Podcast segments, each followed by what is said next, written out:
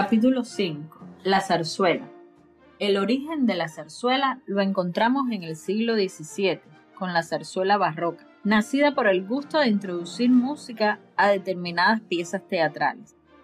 El teatro profano se fue abriendo paso en la corte y en los ambientes nobiliarios con ciertas dificultades, fomentadas por la extrema severidad impuesta por la Iglesia, aunque no de forma unánime, pues si bien predominaba la hostilidad algunos grupos religiosos, como los jesuitas, adoptaron el teatro como método pedagógico y daban impulso a las representaciones religiosas. A fines del siglo XVII empezaron a introducirse los oratorios en las iglesias.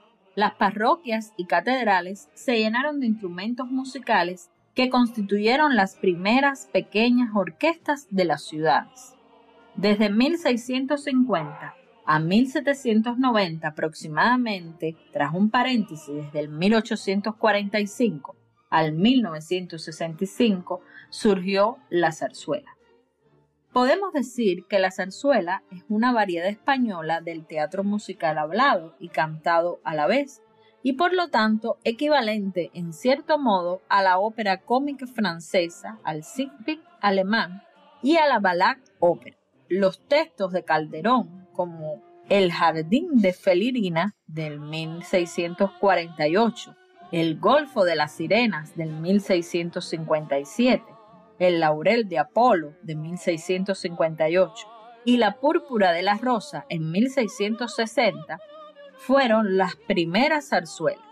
Con la construcción del Teatro de la Zarzuela en Madrid en el 1856, con capacidad para 2.000 personas, se demuestra la apuesta empresarial para este género. Será la obra El Barberillo de Lavapiés de Barbieri la que salva el teatro y con este género tras la fuerte crisis económica que el país tuvo. El auge de la zarzuela y su fama le llegó al siglo XIX a partir de 1839, con varios músicos, entre ellos destacan Francisco Barbieri y Emilio Arrieta. Los más famosos eran los cuplés que se interpretaban.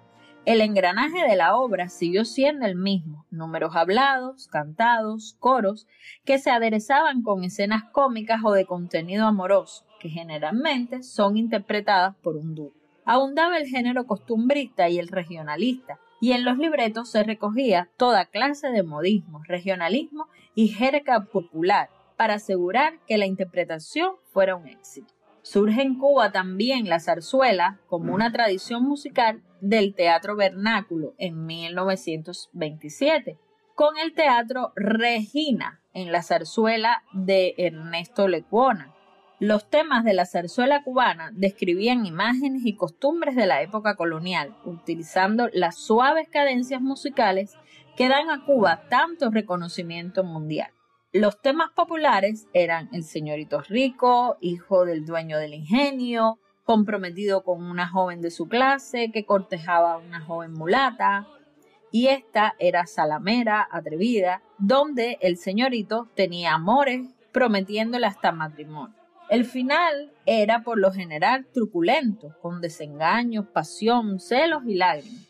Estos impresionantes finales no restaban un ápice a la belleza de la música, antes bien ponían énfasis en las habilidades y talentos histriónicos y musicales de los artistas en la interpretación teatral y musical. Entre los representantes cubanos están Rodrigo Prats, Ernesto Lecona, Gonzalo Roy, Jorge Ackerman, y otros españoles que ayudaban también como Emilio Arrieta, Federico Cueca, Fernández Caballero, Tomás Bretón y el más conocido como Ruperto Chapi. En esta época de mediados del siglo se divide en género chico, zarzuelas de un solo acto, y género grande, zarzuelas de dos o más actos.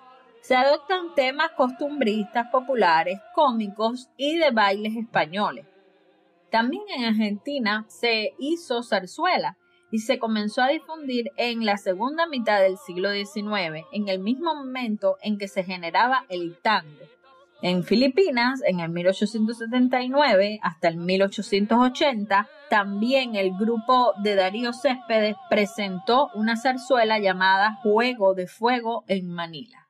Yo soy Yaneya Duarte Pila y los invito a que sigan visitando mi blog.